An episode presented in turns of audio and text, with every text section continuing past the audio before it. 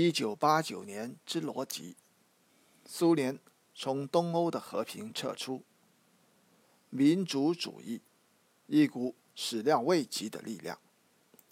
一九八九年，另一个直接涉及到苏联领导人对东欧政策的问题，是愈演愈烈的加盟共和国的不满与寻求独立的运动。这一运动起源于波罗的海国家，并在夏天时。影响到格鲁吉亚和乌克兰。年初，政治局讨论了波罗的海国家的民族主义示威，以及他们对经济上自己的要求。一月三十号，政治局就在波罗的海国家的极端主义者、反苏团伙和组织作出决议。二月十五到十六日。在立陶宛发生了要求独立的示威游行之后，政治局波罗的海问题委员会在十八日举行了特别会议。戈尔巴乔夫相信劝劝说和影响力，他愿意让波罗的海国家到一九九零年一月一日实行经济自给，但确信即使是当地的民族主义领导人也会意识到。这个地区如果不和苏联整合在一起，在经济上根本无法存活。民族主义问题，特别是波罗的海三国的民族主义，对于戈尔巴乔夫和政治局的大多数成员而言是个盲点。他们都是听着苏联宣传长大的，而旧日的宣传一贯称。苏联各民族关系融洽，在切尔尼亚耶夫于一九八八年十二月所记下的日记中，他辛辣地描写了他和他的老板的谈话。戈尔巴乔夫问我：“波罗的海国家的人真的要退出联盟吗？”我告诉他：“我认为他们真想。”他告诉我：“难道他对我打趣，还是真那么想吗？”在他们把自己和苏联其他部分分开之后，他们就等着祈祷吧。对此，切尔尼亚耶夫只能在日记中写道：“自欺欺人，幼稚。”具有讽刺意味的是，当十一月九日柏林墙即将倒塌之时，苏联政治局正在讨论如何应对波罗的海国家的独立要求。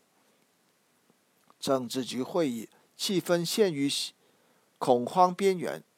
雷日科夫预言式的就俄罗斯和乌克兰可能退出联盟发出警告，称闻出了全盘崩溃的味道。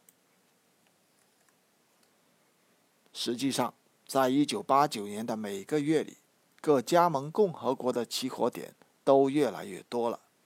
在苏姆盖特。于1988年发生了暴力事件之后，纳戈尔诺卡拉巴赫地区现在由莫斯科派出的一位特使直接掌管。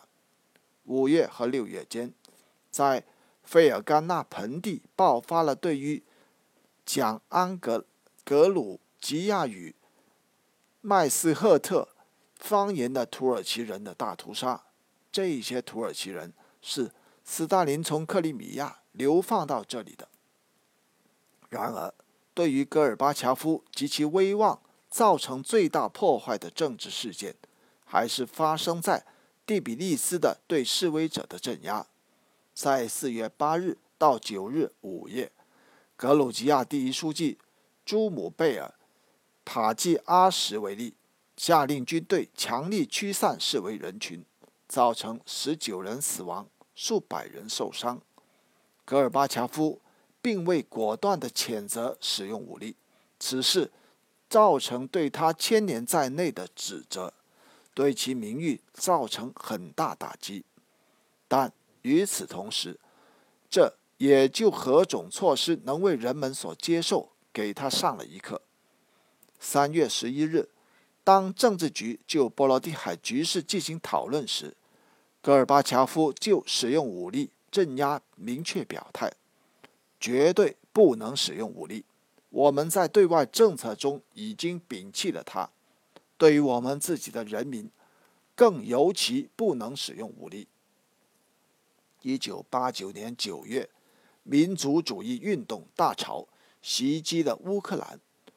乌克兰民族主义运动组织鲁赫召开了第一次代表大会，宣布国家独立是其最终目标。同时，乌克兰天主教也组织了群众示威。第一书记弗拉基米尔·什切尔毕茨基下台了。苏联重要度排第二的加盟共和国现在正对中央政府不断发出抱怨。突如其来。保持苏联作为一个国家联盟的问题，压倒了一压倒了一切的优先地位。与此相比，保持帝国外延凝聚力的问题退居其次了。戈尔巴乔夫面对如此的两难困境，他不使用武力，则无法保持帝国内部的统一；但使用武力，又会破坏他在国内外的整个事业。他只能寄希望于靠尽快与欧洲一体化解决民族问题，越快越好，以便在这个过程中吸收外国贷款和投资。如上所述，国内政治考虑，特别是日益临近的关于苏联解体的威胁，使苏联领导人对于东欧的照拂日减，还影响到他们对于在东欧使用武力问题的顾虑。同时，在东欧社会主义诸国发生的震颤不断增加，东欧人也利用苏联国内发生混乱和美国延长重估带来的这一难得的窗口期，采取行动。